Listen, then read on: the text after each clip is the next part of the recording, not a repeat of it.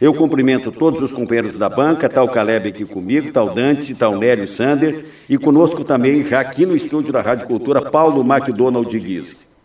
Nasceu lá em Uruçanga, Santa Catarina, em 17 de outubro de 1948, é engenheiro civil, é sociólogo, é empresário, é filiado ao partido Podemos foi vereador em Foz do Iguaçu de 1989 a 1992, foi vice-prefeito de Foz do Iguaçu de 2001 a 2004, eleito prefeito de Foz do Iguaçu nas eleições de 2004 e 2008, exercendo mandatos entre 2005 e 2012. É filho de Tito Oliver Guise e da dona Adriana Caruso MacDonald Guise. É, Paulo MacDonald, bom dia, candidato. Obrigado pela presença, pela consideração aqui com o jornalismo da Rádio Cultura e participar dessa rodada de entrevistas aqui com o nosso jornalismo enquanto eleição não vem. Bom dia, obrigado pela sua presença. Bom dia, Nelson. Aliás, comentando o debate de ontem, é difícil um debate com nove. Você levanta temas importantes que você quer ver debatido, e o outro troca de assunto, vem falar de, de coisas diferentes, você não consegue aprofundar um assunto. Você não consegue detalhar. Eu, por exemplo, tentei mostrar como é que a gente ia aumentar o número de creches, como é que a gente ia fazer para trazer, consegui falar, só de 0 a 3 anos, não consegui falar as, as CMEIs que eles chamam, eu chamo de creche, de 4 a 5 anos. Eu tinha os números exatamente quantas vagas precisam quantas as situações. Mas, Paulo, eu tentei falar. Se, se você me permite, é o seguinte: uhum. a, a, a, a Rádio Cultura está tendo, sim, está imbuída do melhor propósito do mundo, no sentido de dizer o seguinte: enquanto democracia, vamos pegar todos os candidatos para minimamente. Nelson, eu não estou me queixando. Não, não, não, não, não. Só para dizer, e o que, que a gente pega em termos? Pô, a gente se debate aqui. A gente se debate aqui e diz o seguinte, poxa, mas se. E se coloca no papel do, do, do, do candidato. Mas como é que eu tenho 30 segundos aqui para dizer que eu vou fazer tal programa? É Foram difícil. cinco horas e meia ontem de transmissão. Olha, cinco horas e meia. E eu tenho certeza. Não, você escuta. Eu, eu elogio. A, Sim, foi um grande foi, evento. Isso foi, foi fácil O maior da história de Foz até hoje. Agora, eu agradeço a oportunidade de que o não, que não pôde ser dito lá no debate, devido Isso. à escassez de tempo, nove debatedores, que hoje eu possa aprofundar aqui. Então vamos lá. Paulo, 11 horas e 7 minutos. Como é que vai a campanha? Campanha vai bem, Nelson. Eu tinha aqui uma questão seguinte: nós vamos terminar essa pandemia com a sociedade com sérios problemas. Um deles é a fome. O pessoal desempregado ficou um tempo recebendo aquele auxílio, mas e agora? Como é que faz? Nós vamos ter que tomar alguma providência? Tem gente passando fome. Nós estamos pensando em fazer um, uma grande distribuição, cadastrar todo mundo e voltar com a cesta básica. Até que a coisa se organize, até que os empregos sejam gerados, que a cidade volte ao normal. Vai precisar, nós já tivemos até fazendo as contas quantos precisam. Se estima alguma coisa entre 10 a 20 mil cestas para a pessoa não morrer de fome. Porque não tem emprego, não tem ganho, não tem renda. Como é que vão fazer?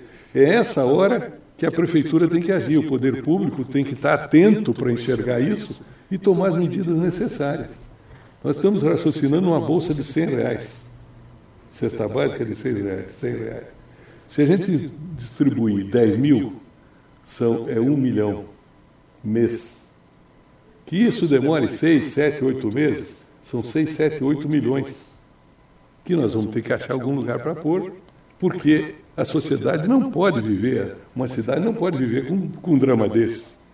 É, uma, é, é um programa fundamental. E nós vamos precisar botar em prática isso. Você quer ver outra coisa? Nós estávamos falando antes no intervalo da saúde. Nelson, pré-natal teve uma redução de 74%. Você sabe o que é a ausência do pré-natal na saúde de uma criança? A consequência é triste. Nós temos o preventivo de câncer de mama, que em 2019 era feito 2.223, em 2020 só 598. significa que a mulher que estava com princípio de câncer de mama, que podia ser detectado, ser detectado no exame simples, não foi. E aquela, aquela doença cresce e, se, e, vai ficando mais grave. Você vê como nós estamos saindo da pandemia, da epidemia. Coleta preventiva de colo de útero, você vê, em 2019, 3.922. É um dos cânceres mais agressivos da mulher. Esse ano, 452.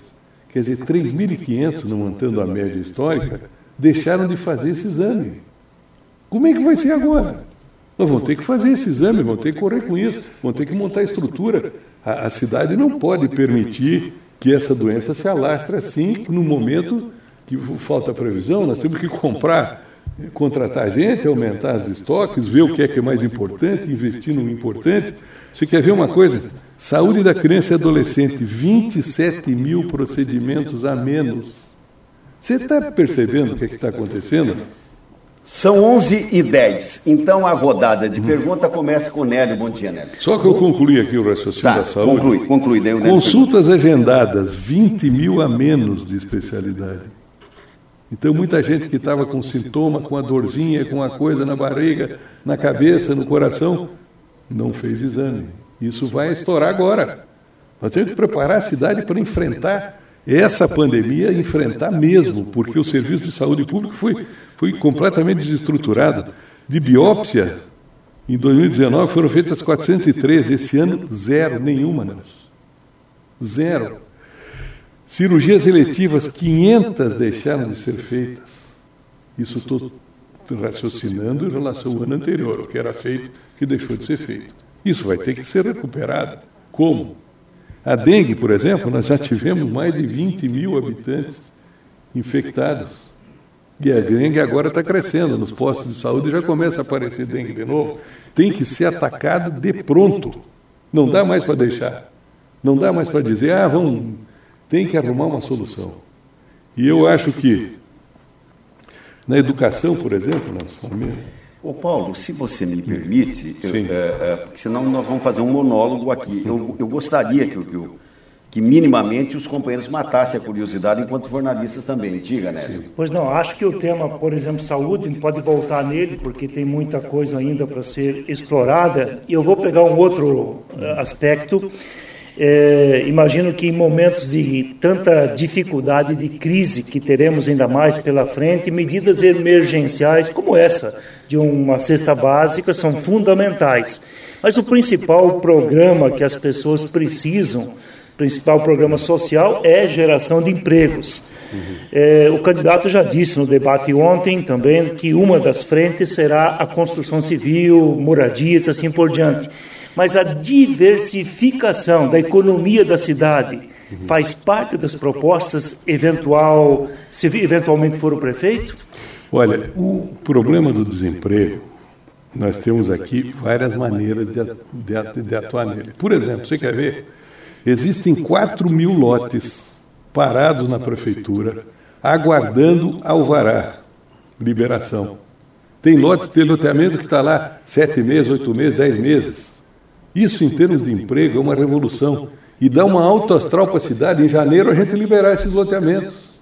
Você abre serviço, você abre frente. Imagine o clima positivo. Foz abriu, já tem 4 mil lotes sendo feitos. Você quer ver outra situação? Alvarás de construção, tem dezenas presos lá. Eu sei de um alvará, por exemplo, que está sete meses numa residência, num condomínio, porque é papel para cá, papel para lá, o meio ambiente diz isso, diz aquilo. Já imaginou a gente destravar isso? Nós abrimos enxurrada. Você quer ver? Nós temos que ver as reformas das escolas. Nós tivemos oito, dez meses paradas as aulas e as escolas precisam ser reformadas e ampliadas. Agora vamos fazer quando? Quando na hora de começar a aula? Nós vamos tentar fazer isso o quanto antes. Você quer ver o IPTU? Está judiando do povo. O cara não tem dinheiro, está desempregado. E a prefeitura ameaçando de execução, de botar na justiça se ele não pagar até agora, dia de outubro, não sei, dia 20 de outubro. Nós vamos ter que reestudar isso. Se o cara não tem renda, como é que vai pagar IPTU? Você quer ver uma coisa só, só um exemplinho fácil? Você pega o Duque de Caxias, o condomínio residencial Duque de Caxias, que foram expulsas 136 famílias dali. O IPTU que eles pagam é 385 reais por, por ano. Você multiplica 385 por 136, você vai chegar num número mais ou menos de 600 mil por ano. 600 mil reais por ano. Em dois anos você pagou a reforma. Você arrumou, se deu problema, que foram desalojados de lá porque ia cair o prédio. Fizeram um transtorno. Nelson, fizeram Faz anos aqui. um absurdo, tiraram gente à força de lá. Tiraram a força. E que caiu nada. Ô, mano, faz um ano e oito meses. E esse pessoal morava lá sete anos. Você vê, são medidas assim que dizem respeito à gestão. Você precisa ter na gestão do, do, município gente que enxergue isso e que veja e que dirija os esforços em cima dessas necessidades. Você quer ver outra situação, também meio complicadinha? Você falou na habitação. A habitação é um, é um bom programa, sem dúvida nenhuma. Nós temos um déficit habitacional grande, nós temos pessoas morando em subhabitação. Agora, quer ver o grande problema de habitação onde é que está? Na invasão do Buba. O que fazer? Então, oito anos, oito anos estão lá. Criança que nasceu já tem oito anos, vivendo naquela condição e ninguém faz nada, impura para a justiça, não sei o quê e tal. E, e não, eu, como prefeito, vou estar assumindo de imediato essa situação. Eu fiquei oito anos de prefeito, não teve nenhuma invasão. O detalhe é todas as manifestações foram na área de construção civil. E a pergunta Sim. é mais quanto à diversificação da matriz econômica da cidade. O que, que se entende por matriz econômica? Basicamente, nós temos dois grandes segmentos: turismo e comércio o que pode ser agregado para que a cidade não fique à mercê de eventuais crises é, como você, essa, por exemplo. Nós esquecemos um principal, um dos mais importantes, que tem 5 mil famílias que vivem disso, que é a logística. São as transportadoras. Agora, ainda mais com a seca do Rio Paraguai, que descia, o soja descia e subia pelo Rio Paraguai. Agora não está mais descendo, é uma, uma, uma maior seca dos últimos 50 anos, eles vão ter que passar por aqui. E aí estão as transportadoras. O que, que essa gente precisa? Veja, quando eu digo que o prefeito tem que assumir a situação, assumir mesmo. O que, que eles precisam? Rapidez no despacho. Não pode um caminhão ficar um dia, dois, três esperando um carimbo no papel. Um caminhão parado com o motorista. Isso nós vamos dar um emprego. Eu vou procurar os deputados, os senadores, o presidente da República, quem for, junto para a gente resolver essa situação. Se tem que ter fiscal, às vezes, Nelson, tem 300, 400 caminhões parados. Se faltam 10 fiscais, 20, 30, vão pôr. O que, que custa um fiscal perto de um caminhão parado, carregado, às vezes, material apodrecido? Então, a situação, o que nós estamos precisando mesmo é de gestão. É de gestão. Se não tiver gestão, e o prefeito que assumir vai ter que ir, eu vou eu vou ter que ir em cada situação dessa e enfrentar isso. Não adianta empurrar para a barriga, jogar para o judiciário. Você quer ver um outro detalhe? Tem 58 indústrias na cidade industrial, no distrito industrial, judicializadas. Foram para a justiça para rescindir o contrato, para tomar o terreno do cara, porque ele tinha que construir mil metros, construiu 500, porque ele tinha que gerar 100 empregos, gerou 50, porque o terreno era, era, era 10 mil metros e ele não estava subutilizado e vai para a justiça. Aí o juiz vai ter que escutar as partes. Enquanto isso, o cara fica com a atividade dele parada. Ele não pode fazer, ele não pode pegar o empréstimo, ele não pode dar como uma certidão, tirar uma certidão negativa, garantia, não. Eu, nós vamos, eu vou negociar um por um. Meu amigo, você tinha que construir tanto e tinha que gerar 50 empregos. Você está gerando 20, 25. Você vai reduzir a área proporcionalmente e leva para o juiz homologar, para o promotor está aqui, ó, o acordo, mas não, não vão parar a economia. Quanta gente? Você pega 58, se cada um empregar 10 pessoas, estou falando em 580 empregos. Então, são situações assim que nós vamos ter que mexer muito, muito, muito, muito. Ô Paulo, 11 e 18, eu quero dar a palavra agora para o Dante. Candidato, você fala em assistência social, que é a questão das cestas básicas, também aumentar o número de CMEs, uh, algumas obras. Nós estamos, uh, com a, nós estamos trabalhando com a arrecadação do ano passado, né? Provavelmente ano que vem ela vai ser menor ainda. No dia 31 de dezembro acaba o decreto de, da pandemia, o decreto de, de, de, de de, o de emergência, né? De, é, de, de emergencial, então a, a, lei volta ao normal. Como o senhor pretende trabalhar a partir do ano que vem com uma arrecadação menor e cumprindo essas promessas? Analisando cada contrato, porque deu a febre da terceirização. Os contratos do hospital são milionários, passa de centena de milhão. Eu vou ver um por um desses. Contrato de pardal, 1 milhão e 200 por ano Contrato de pintura de meio fio, dessas coisinhas de faixa, de, de sabe quanto ano passado? 3 milhões e 153 mil. Contrato de. Você vê aquela operação Luz Oculta, que mostrou, comprovou o Ministério Público e a CPI da Câmara, mostrou que havia um superfaturamento de 5 milhões. Eu te pergunto, precisava trocar as lâmpadas?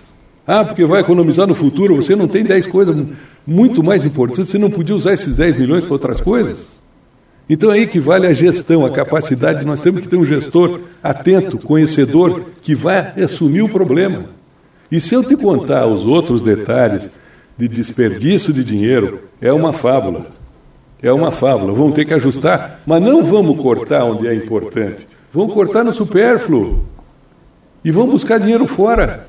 Vamos falar com o presidente da República, vamos falar, nós temos deputados, senadores, vamos atrás, não podemos ficar parados. Corte de secretarias. E não podemos dar desculpa, ah, não tem dinheiro para isso. Você quer ver na Bolsa, na, na, na, no caso da cesta básica, eu sei onde arrumar dinheiro, nós vamos arrumar dinheiro. Nós vamos arrumar. Os orçamentos são brutais. E tem, não se justificam os. Se você analisar o orçamento da prefeitura, você números frios, não, é tanto nisso, tanto naquilo, você não vê o que pode ser economizado. Cortaria a secretaria para isso, prefeito? Isso é o mínimo. Isso é o mínimo. Isso é o mínimo. Cortaria a secretaria é o mínimo. O que você tem que reduzir, por exemplo, onde é que você pode reduzir? Gratificações para todo mundo. Nós vamos dar para quem merece, quem está desempenhado. Emprego de politiqueiros, a rafuagem que, eu, que já falaram de politiqueiro. O cara vai lá porque é indicado desse partido, daquele do outro. Não vai para trabalhar. Nós vamos ter que dar um jeito nisso. Despesas, como por exemplo do centro de convenções, Nelson. Milhões por ano. Vai continuar? Não. Não, nós temos coisa mais importante para fazer. E assim vai. Por exemplo, a prefeitura, nós vamos analisar todas as situações. Quantos carros tem a prefeitura, você sabe? Você sabe quanto gasta de combustível? Você sabe se precisava essa quantidade de carros? Você sabe que não tem outro jeito mais econômico? Tudo vai ser analisado e revisto. Porque nos últimos oito anos foi a festa da mãe Joana, a bagunça geral. Chegou que, você vê essa, essa, essa operação Luz Oculta, mostra o que é um caráter do governo. O promotor provou, o Ministério Público provou que havia superfaturamento, lavagem de dinheiro, e pediu a prisão de três secretários e dois diretores e não foi feito nada. Foi tocado por cima, foi acobertada a coisa. Isso é dinheiro do município que tem que sair. Outra coisa, esse IPTU aí nós vamos ter que rever muito bem, viu, Nelson? Porque está judiando da turma. 11 e 22, Caleb. Candidato, eu vou permanecer na questão que o Nélio levantou, até porque eu acho que faltou algumas coisas a serem ditas em relação à diversificação da matriz econômica de Foz do Iguaçu. O senhor eh, até colocou aí a falta de empregos e Foz do Iguaçu foi diretamente atingida pela pandemia, exatamente por ter aqui como principal é, meio de arrecadação o turismo, né? E aí a pandemia atingiu esse setor em cheio e Foz do Iguaçu atingido. O senhor foi prefeito oito anos é, e nós chegamos nesse ano é, com esse problema sem ser resolvido. Eu queria saber qual foi a dificuldade lá, oito anos atrás, de o senhor diversificar e criar novas possibilidades de emprego. E aí está se discutindo também que Foz do Iguaçu precisa ter uh, aí a área voltada para a tecnologia, a criação de empregos nessa área. Até porque tem aí as universidades, nós avançamos muito nessa questão. Como que o senhor faria? Tem a possibilidade de trazer para cá indústrias na área tecnológica também para fazer essa diversificação econômica? Perfeitamente. Perfeitamente. Agora tem um outro detalhe, que a nossa indústria da hotelaria, Por exemplo, quando eu assumi a prefeitura, não tinha os hotéis que tem hoje. Não tinha o Mabu, não tinha o Recanto Parque Hotel, não tinha um, um, o, o Rafael Centro, aqueles pavilhões de, de centro de convenções, não tinha o, o investimento, não tinha os hotéis Viale, não tinha um, uma série de hotéis. Foram investidos por quê? Porque melhorou a imagem da cidade. Nós melhoramos a segurança da cidade. Nós capacitamos o pessoal. Nós tínhamos curso para garçom, curso para metre, curso para cozinheiro, curso para recepcionista, curso para entender inter, informática. Essa indústria, como é que nós retomamos ela agora? Que veja, um hotel pega, por exemplo, um hotel que tenha 250 apartamentos, é no mínimo 200 empregos. Se ele está fechado agora, ele vai reabrir. O que, que ele precisa para reabrir? Um ambiente seguro? Nós precisamos banir definitivamente a dengue? Nós vamos assumir esse, esse Covid e vamos ver o que, que é isso no fundo, na raça. Eu, por exemplo, achei um crime essa situação da saúde que entrou no município. Vamos pegar os estudantes das universidades, nós temos problemas sérios para resolver. Vamos transformá-los em profissionais iniciantes. Vamos estudar cada cruzamento para economizar tempo. Vamos estudar cada situação de, de, de, de bairro, por exemplo, novos acessos. Vamos botar sinaleiros auxiliares. Nós temos um mundo de coisa para fazer e, principalmente, eu acho que a matriz da universidade do conhecimento é fundamental. A UNILA é uma briga, não da Itaipu, não sei, nem da Itaipu, do Ministério da Educação, com não sei quem, com a direção da UNILA, é o problema do município. Nós vamos assumir a causa da UNILA, eu vou levar a bandeira da Unila onde for, porque a Unila nos traz dinheiro, nos traz emprego, nos traz tecnologia, nos traz visitação. E outra, nós precisamos nos preparar para o turismo de evento. Turismo de evento, de eventos, exige uma estrutura que os hotéis já fizeram por conta. Mas não tem, por exemplo, uma arena para 12, 15 mil pessoas. Nós vamos precisar construir. O deputado Vermelho já foi ao governo federal e já garantiu recurso para fazer essas, essa, essa arena. Nós vamos fazer, por exemplo, um centro cívico, porque o custo da prefeitura é 4 milhões e 200 mil por ano de aluguel, em dois, três anos eu pago o centro cívico, o centro cívico, nós vamos deixar uma faixa, nós vamos recuperar aquele terreno que eu deixei pronto, que foi lançada a pedra fundamental quando a cidade fez seis anos, pela, pela gestão do Reni Pereira, tem a fotografia na pedra fundamental. Tinha que começar a obra, podia fazer as ruas e fazer uma primeira etapa, Nelson. Não fizeram nada, perderam.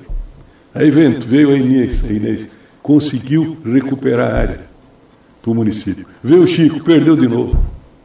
E nós vamos recuperar essa área, porque o centro cívico é racionalização, é economia, é uma série de motivos. Aliás, esse troço de perder área virou um costume.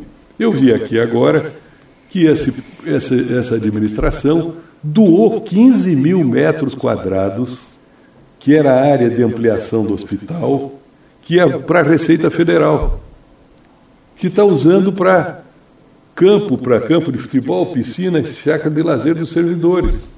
Eu tinha negociado isso, eu ia dar para eles a instalação, a antiga instalação dos funcionários da Varig. Esse hospital vai ter que ser ampliado. Mas veja, uma área dessa seria uma oportunidade extraordinária de você criar, melhorar, você ter. Nós temos faculdade de medicina, nós temos um monte de, de coisas a serem feitas, nós temos cirurgias para ser feitas, pode ser um grande hospital, doar a área. Em cima do quê? Por quê? Ah, porque a Receita estava usando um pedaço lá no fundo, negocia. Eu vou dar para vocês o fundo, vocês deixam à frente para nós. Nós temos que ampliar o hospital. Nós vamos ter que ampliar esse hospital. Ô Paulo, é, dois minutos para nós ir para o intervalo, mas eu, eu, eu, continuo, digamos assim, mais ou menos dando sequência naquele que começou com o e foi para o Caleb e tal, fazendo uma observação. Você pega Medianeira, quer dizer que é um Morumbi em termos de pessoa, um bairro Morumbi em termos de pessoa, e você tem tudo aquilo que nós falamos de agronegócio, por exemplo. Né? Duas grandes cooperativas ali a fazer inveja entre as maiores do Brasil. A economia de São Miguel do Iguaçu, de certa forma, é muito voltada para o agronegócio. Santa Terezinha de Itaipu, a 10, a 10 quilômetros de distância, também. Tá? E nós, nas madrugadas, mandando alguns ônibus de pessoas aqui de Foz do Iguaçu né? para ir catar pena de frango, para cortar frango, etc. e tal. Oh, me parece o seguinte: essa diversificação, não estou dizendo que tem que ser frigorífico, mas essa diversificação de outras de outras frentes, digamos assim, de desenvolvimento econômico, por indústria e tal, não é possível em Foz? É possível, sim. É perfeitamente possível. Eu vou te dizer mais uma curiosidade, Nelson. Antes de construir o frigorífico de Matelândia, certo. eu procurei o pessoal para trazer esse frigorífico para Foz do Iguaçu. Para ser em Foz. Exatamente esse argumento. Nós tínhamos desempregados, nós tínhamos gente capacitada, tinha espaço, proximidade com a região produtora, podia até pegar uma parte que vinha do Paraguai para industrializar aqui. Você sabe onde é que eu encontrei a maior resistência? Do pessoal da hotelaria do turismo. Não combina, não bate. E de fato eu pensei, melhor não, não bate mesmo, não dá. Nós temos que partir, a nossa diversificação é no conhecimento. A indústria hoje não é poluente. Você vê, tem indústrias ali se estabelecendo, indústria de alta tecnologia, de sementes, de, aqui em Foz. A nossa, a nossa tecnologia é essa, essa internet, é software, é incentivo para os pequenos empreendedores. Eu pretendo fazer uma revolução na tecnologia em Foz. Eu pretendo que pegar as startups, se eles não fizerem, que façam, para fazer uma super, super, super revisão na nossa informática. Nós vamos ter informática sinaleiro, por exemplo, você quer ver um lance? Sinaleiros inteligentes. Ainda agora eu vinha vindo para cá, chegamos ali na esquina da rodoviária, fiquei parado quase um minuto, não via nenhum carro de lado nenhum, porque o sinaleiro estava vermelho para nós e aberto para os outros e não tinha carro vindo do outro lado. Você imaginou você estudar isso? É uma tecnologia que você vai vender para o mundo. Vai vender para a Medianeira, para Maringá, para todo mundo. E nós vamos investir nisso, vamos puxar. Você tem que criar o serviço, você tem que criar o mercado. O mercado está criado, você tem que ter visão para o mercado. E o mercado da racionalidade no trânsito é o mercado no mundo, Nelson. 11 e 31 eu tenho que fazer intervalo comercial e eu volto entrevistando Paulo McDonald Guise, candidato pelo partido do Podemos a prefeito de Foz do Iguaçu. Rádio Cultura 820 AM, uma emissora da rede Costa Oeste de Comunicação, conectada com você. Quer saber? Brasteca, construções e terraplenagem. Executamos loteamentos e condomínios. Urbanizamos ruas, praças e calçadas. Brasteca também aluga máquinas, escavadeiras, motoniveladoras, mini carregadeiras, pá carregadeiras, retroescavadeiras, rolo compactador, caminhão-pipa, caminhão basculante e prancha. Brasteca, o braço forte da sua obra. Na Costa e Silva, 1203. Fone 3526-6356. Em Foz. Os hotéis Viale têm a hospedagem como vocação. O Viale Cataratas fica na rodovia de acesso às Cataratas do Iguaçu. Quartos amplos e flexibilidade fazem desse hotel referência em hospedagem. No centro de Foz do Iguaçu, o Viale Tower é uma moderna torre de quase 60 metros de onde é possível contemplar os três países da fronteira. Em breve, a rede Viale ganhará mais duas novas unidades. Se o destino é Foz do Iguaçu, sua estada merece o Viale. 11 horas e 32 minutos.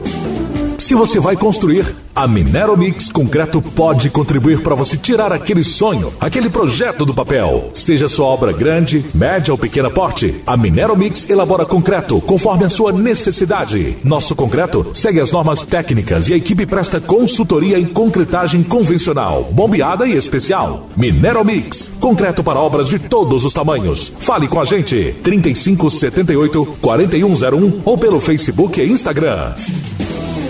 O melhor lugar para ser criança é ao ar livre, em meio à natureza. E no Recanto Cataratas, os pequenos podem brincar nas piscinas de água termal, praticar esportes e se divertir para valer com uma animada equipe de recreação. Toda a segurança e o carinho em um dos melhores resorts do mundo, incluindo Welcome Drink, delicioso café da manhã e jantar, em 10 vezes no cartão e com cortesia para duas crianças. Reserve agora. 45 2102 3033. Recantocataratas.com construir e investir é preciso ter confiança. Confiança em nossa capacidade e nos parceiros que fazem parte de toda a obra. É preciso economizar de maneira inteligente, ter segurança para fazer mais, encontrar tudo em um só lugar com as melhores condições e negociar de uma só vez. Por isso, ter como parceira a loja com a maior estrutura te dá a confiança que você precisa e faz você economizar. Economia Inteligente Panorama. Economize mais. Faça mais. 11 horas e 34 minutos. Chegou a hora de você aproveitar as melhores condições do ano na Zene Motors Toyota. Linha Yaris 2021. Conectividade, conforto, design. Com parcelas de 599. Corolla Altis Hybrid 2021. O primeiro híbrido flex do mundo com parcelas de 999. Ofertas válidas para a loja de Foz do Iguaçu. Sua realização constrói nossa história. 20 anos é pouco para quem oferece o melhor. Zene Motors Toyota. Avenida Costa e Silva 2323. Parque Presidente. Fone 3025 9000. Consulte condições. Atenção! Que tal você abastecer seu carro e ganhar de volta 10% do valor que pagou? Isso mesmo! É a promoção especial para clientes do Premia Petrobras da rede de postos Azteca. Funciona assim: você baixa o aplicativo AME Digital, aponta para o QR Code da bomba ou do caixa e paga. 10% do valor volta para você em cashback para você abastecer novamente ou gastar nas lojas parceiras. Não precisa nem descer do carro. Fácil, prático, seguro e econômico. Abasteça na rede de postos Aztecas Petrobras. Credencie-se no Premia Petrobras e tenha muitas vantagens para você. Postos Azteca Petrobras. 10% do valor pago de volta. Uma loja sempre perto de você.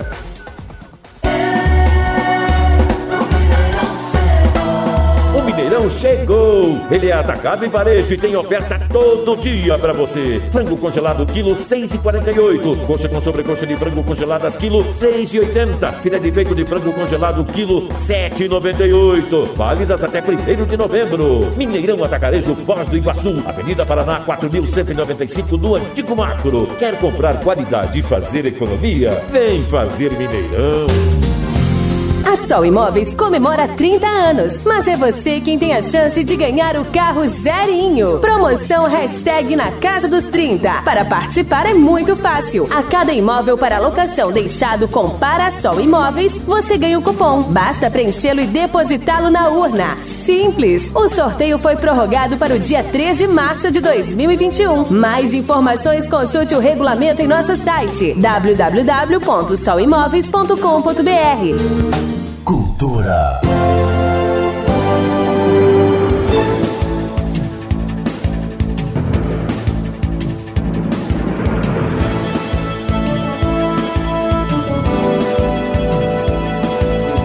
Agora são 11 horas e 37 minutos, é o Contraponto da Cultura.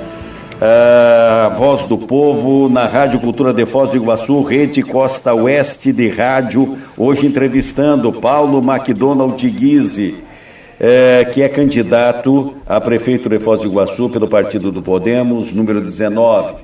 Eh, Paulo, a, a conversa, ela, eu vejo em todos os locais onde se discute eleição, eh, se discute evidentemente fortemente as questões de saúde por conta da pandemia, todos os debates que eu tenho visto aqui em Curitiba, São Paulo, onde a gente pode assistir alguma coisa ou acompanhar por leituras, e as questões sociais advindas uh, da economia, né?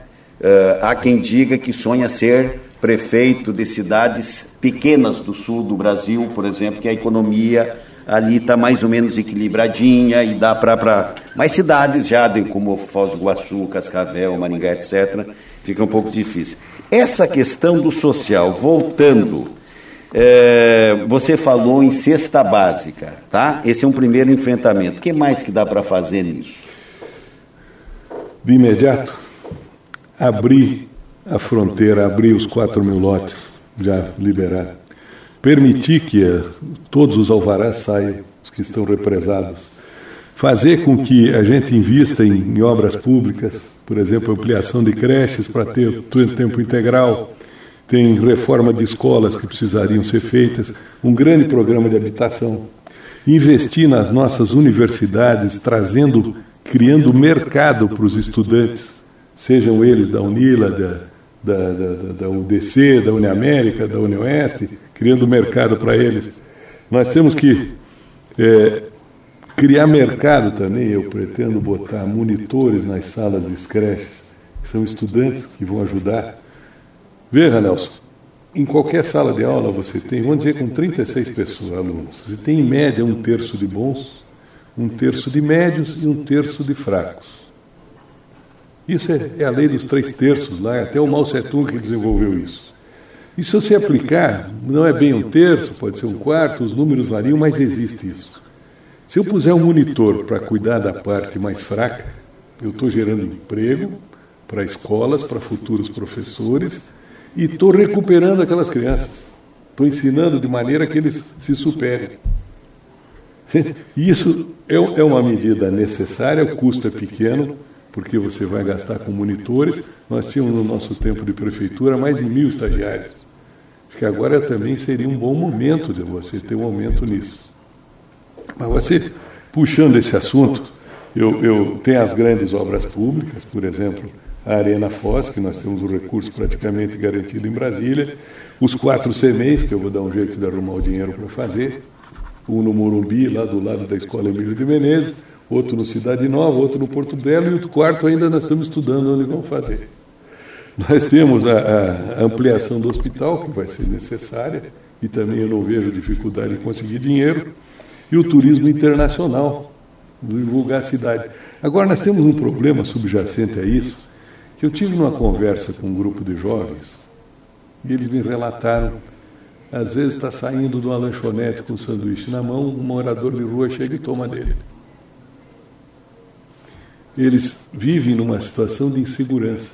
Eles não podem sair falando no celular. Eles me contando assim, de uma menina, mais os, os, os, os moços, que a situação é extremamente difícil. E até um me contou mais o seguinte, e veja, Paulo, eu, eu disse, são daqui? Não, a maioria de fora. No nosso governo, o que, que a gente fazia? Tinha uma equipe, aliás, nós trabalhamos junto com as entidades de proteção, igrejas, religiosos, entidades de atenção social, que pegavam esses jovens. O que o senhor mora onde? A Guarda Municipal também tinha essa função. O senhor mora onde? E aí moram em Cascavel. Aqui o senhor não vai poder ficar. Vamos dar um banho no senhor, vamos lhe dar comida e vamos botar passagem, o senhor vai voltar para Cascavel, que aqui não dá. Sinto muito. Na rua não. Eles me contaram que tinha um casal de Florianópolis que estava morador de rua ali em torno da Praça do Mitre. E eles foram conversar com esse casal de, de, de catarinense de Florianópolis. Eles disseram o seguinte, me perguntaram, por que, que vocês estão aqui? Não, nós queríamos voltar para Florianópolis, mas nós não temos dinheiro para passagem. Estão esperando passagem, como é que eles vão arrumar dinheiro? Nós tínhamos que ter o nosso serviço de assistência social de guarda municipal. Companheiro, está aqui a sua passagem, vá com Deus. E ainda teve um complicador, a mulher está grávida, está arriscada a nascer aí mais uma criança. Você entende? Isso é uma atenção que uma cidade tem que se dedicar. Você não pode. Você vê um problema para o jovem de segurança brutal, de, de, de, até segurança física, porque eles agridem, eles tomam. Está precisando ver o outro com sanduíche, ele acha que tem no direito, porque que ele tem ou não tem. E nós vamos reorganizar essas entidades, por exemplo. Nós tínhamos aí entidades de benemerência mantidas pelas igrejas evangélica e católica que atende os drogados, que tenta recuperar. Isso aí eu recebi reclamações de vários e vários e vários encarregados, chefes disso, pastores até da Igreja Católica, dizendo que tiveram que fechar porque foi lá a vigilância sanitária dizer que não podia isso, não podia aquilo, exigências absurdas, que não podia ter construção de madeira, tinha que ser metal, porque a cozinha tem que ter panela de inox. Você entende a coisa, não? Você percebe onde é que nós estamos? Numa situação dessa, você. Quanta gente morou em casa de madeira? Você não pode ter uma casa de madeira para atender o pessoal que está numa situação de desfavorecida, de, de, de, vulnerável. Tem que ser. E fecharam. E a vigilância sanitária Deu conta? Não, porque a lei diz isso e não sei o que, está aqui a norma. Muda-se a norma. É aí que nós precisamos de um gestor que tenha coragem de pegar essa norma e discutir essa norma. 11h44. Nelly, faz uma pergunta. No começo da entrevista de hoje, candidato, o senhor trouxe dados e apontou para a dificuldade na área de saúde. Pegando o seu tempo de mandato no Executivo aqui em Foz do Iguaçu, na construção do Hospital Municipal, depois passaram alguns modelos de gestão, para pegar outra palavra que o senhor tem usado bastante, a necessidade de gestão. Eu não vou lembrar de todos, mas lembro de Fumpeia, Vilela Batista, OS. Nessa eventual nova gestão, que maneira de gestão no hospital municipal e na saúde municipal o senhor implantaria? Olha, eu já vi uma situação que não é o modelo. Vários modelos funcionam. É quem está no comando. Se quem está no comando, você lembrou bem, porque a construção é uma coisa rápida. Não tem coisa mais fácil no mundo que fazer um asfalto. Você paga para o cara, vai lá, espicha, aquele asfaltinho, empreiteira, pagou, pronto, liquidou. Vai tocar um hospital, vai tocar uma saúde, vai tocar uma educação, vai tocar uma creche. A coisa é completamente diferente. Então, o que eu vi, o que eu aprendi, é que não é o modelo, não é a faca, é quem impõe a faca, que faz dela um instrumento útil ou uma arma assassina. E eu vi, eu tenho pensado muito nisso, nessas diferentes formas, tenho estudado diferentes formas de gestão. Você pode criar o modelo que você quiser. Você põe à frente um sujeito desonesto, mal intencionado, disposto, ladrão, para que quer enriquecer não tem modelo que funcione. Ele polui aquilo. O que, que eu fiz? Logo depois de terminar a construção, para evitar esse problema, eu montei o meu gabinete lá no hospital. Fiquei cinco, seis meses com o gabinete lá no hospital até a coisa funcionar bem. E o hospital, modéstia à parte, era um, um brinco. O índice de satisfação extraordinário. Ele tem, nós tínhamos, você quer ver um, um exemplo? A cozinha. O que eu tenho escutado de reclamação da cozinha hoje do hospital é uma loucura. Mas veja só, as panelas são as mesmas, o fogão é o mesmo, as câmaras frigoríficas as mesmas, as cozinheiras até as mesmas. Por que, que a comida sai ruim? Porque não tem ninguém lá olhando. Eu comia lá naquele, naquele, naquele restaurante do hospital várias vezes. Esse feijão não está. Quem que fez? Foi a dona Joana. Dona Joana, faz favor. O que, que a senhora faz com feijão? Traz alguém que conhece, vai ensinar a senhora a fazer. Porque senão é desperdício. No, no, no, chegava na, na esterilização, por exemplo. Nós tínhamos, conseguimos o padrão ouro da 3M na esterilização. Mas por quê? Porque primeiro a esterilização era embaixo do lá onde é o refeitório hoje, a cozinha. E tinha que levar o material para lá contaminado e trazer ele descontaminado se contaminando. Nós mudamos a situação. Botei embaixo das salas de cirurgia. Agora veja, se você não tem um gestor que enxerga essas coisas, e como é que eu cheguei nessa conclusão? Fui conversar com as enfermeiras, a enfermeira Janete me mostrou os médicos e perguntou quantas cirurgias o que vai fazer por dia? 40, 50. Já imaginou levar 40 material infectado lá, 120 metros e voltar? Então, o modelo de gestão, tem muita gente preocupada. Essa fundação municipal, se bem gerida, funciona. O MOS, veja, a OS nossa aqui foi referência nacional em termos de custo. A OS no Rio de Janeiro, uma tralha. Eu desvio, roubo. Mas eu aqui, o que, que eu fazia, Nélio? Toda semana eu recebia as despesas da OS da semana seguinte, eu conferia uma por uma no começo, até os caras aprenderem. Glosava isso, aquilo, mandava pagar os outros. E eles traziam as notas dos pagamentos da semana anterior. Tem uma prestação de conta semanal. Você faz uma conta anual, meu Deus do céu, virou uma bagunça, virou uma, uma, uma tralha até. Então, o modelo de gestão, você levantou muito bem, o modelo de gestão depende do gestor.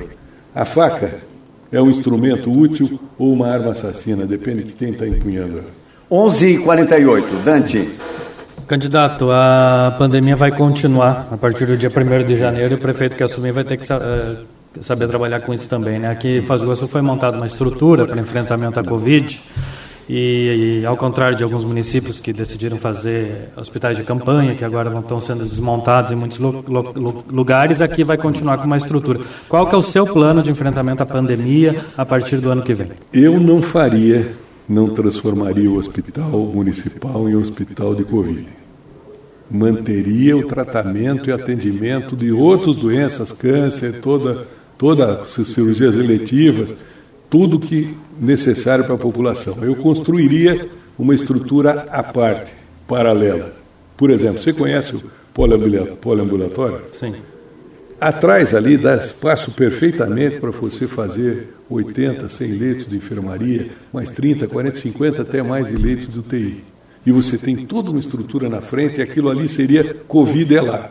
Aqui, vai o cara acidentado, vai emergência, vai da UPA, não se justifica você deixar uma pessoa quatro dias com uma crise de, de vesícula numa maca na UPA esperando vaga no hospital municipal. Não tem explicação. Não tem explicação. Aliás, quando eu vou em visita, eu fui outro dia na São Cedo visitar as UPAs. O que o pessoal me conta é absoluta e total falta de gerência falta de quem está em cima e toma a providência necessária. E só isso que está faltando. Mas, candidato, aquela, aquela estrutura ali ela já foi construída, está funcionando, o senhor pretende desmontá-la? Eu não sei, eu vou ver, eu não conheço a estrutura. Se for o caso, ela vai atender. A, a minha ideia é criar uma estrutura que fique definitiva. Não, não precisa fazer no poliambulatório, por exemplo, um hospital de campanha para depois ser demolido. Cria um novo hospital. Cria um novo hospital. O que você não pode é deixar uma população de 270, 280 mil habitantes, mais os visitantes, sem assistência, com doenças básicas.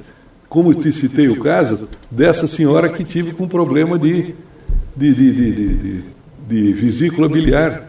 Que se a pedra sai da vesícula, tranca o canal de saída do, do pâncreas, pancreatita 60, 70% morre. Você entende? Não posso permitir isso na minha cidade. E nós vamos ver isso com calma. Vou reunir com os profissionais de saúde, não só com médicos, como enfermeiros, recepcionistas, eu quero saber, porque nós vamos cuidar de satisfação do usuário. Sabe qual é a maior? O, o indicador que nós vamos usar para posto de saúde e atenção básica é satisfação do usuário. E satisfação do usuário é disponibilidade. Ele não quer chegar lá 4 horas da manhã para depois dizer que a ficha era só 4 ele está no quinto lugar. Ele não quer chegar lá, fazer o atendimento e não ter o remédio. Ele não quer chegar lá, pegar um, tomar os remédios e o remédio está errado. Nós vamos ter que ter resolutividade. E essa satisfação do usuário, por exemplo, você quer ver, se o médico atende muito bem, mas a, recepcionista escoiceia ele, é desagradável, é grosseira, o cara já sai com a má impressão. E o que, que você vai fazer? Você vai arrumar onde está estragado. Para isso você tem que estar presente, você tem que estar em cima, tem que estar vendo. E eu sei fazer isso, eu fiz isso. Eu fiz isso. Até hoje, ontem, Nelson, estou visitando um pessoal aí, uma senhora chega para mim, diz, olha, eu quero lhe agradecer, porque eu estava com a minha filha no pronto-socorro, tinha chegado às sete horas da noite, já era onze e ninguém atendia, e o senhor chegou lá às onze e foi ver e deu, veio uma correria na turma e fizeram atender. Ô Paulo, eu sei que você é um pouco mais prolixo, gostou do termo, mas é o termo. É, mas eu quero encerrar, porque 11h55 a gente tem que encerrar, e eu encerro dizendo o seguinte, até fazendo uma correção, que você foi vice-prefeito entre os anos de 97 e 2000, e eu discorri aqui o, o resumo da tua biografia, e você foi vereador, e vice-prefeito, e prefeito, e prefeito novamente, e, enfim, é, quem fez o que você fez, participou de outras eleições, etc. Quem fez o que você fez? Alguém pergunta assim, não está na hora de pendurar chuteira, por que, que você vem mais uma vez resume isso? Porque às 11h55 eu paro. Porque eu estou vendo a desastre que está essa cidade né, em cima, com uma péssima gestão, irresponsável, até tocando, desgastando, e eu quero ver a minha cidade bem. E eu tenho uma missão na minha vida tudo que eu sei, o que eu aprendi, o que eu vivi, o que eu li, eu quero botar a serviço de Foz do Iguaçu. Eu não tenho, eu não teria cara de me omitir agora de uma luta dessa. Eu não teria. Os meus amigos me dizem, Paulo, largue mão, você já foi oito anos, você já fez a tua parte. não fiz ainda. O melhor eu estou para fazer. Entende, Nelson? Eu tenho muita coisa, tenho muita coisa. O que dei aqui foi só um aperitivinho do que a gente pode fazer numa cidade. Tendo uma pessoa com experiência, com conhecimento, dedicada, honesta, que visa o bem público. Eu quero dar a minha contribuição e depois você pode ter certeza, com 90% essa é a minha última eleição, minha última participação política. Eu sou engenheiro, tenho possibilidades imensas, estamos fazendo projetos maravilhosos, não só aqui no Paraguai, no interior de São Paulo. Tem projetos assim muito bons na engenharia. Mas eu primeiro quero mostrar que é possível uma gestão eficiente, honesta, que sobra dinheiro para tudo que você cuida bem. Eu vou, esse vai ser o meu papel. 11 horas 54 minutos com 40 segundos. Eu agradeço então a presença de Paulo McDonald de Guise. Ele é candidato a prefeito de Foz de Iguaçu. É... E eu acho que essa é talvez a última entrevista que a gente faz com o Paulo antes da eleição. Né? Obrigado, é o debate viu, do dia 12 ah, tem de o novembro. debate do dia 12 também. Debate do dia 12, que depois do intervalo nós vamos até dar umas pinceladas.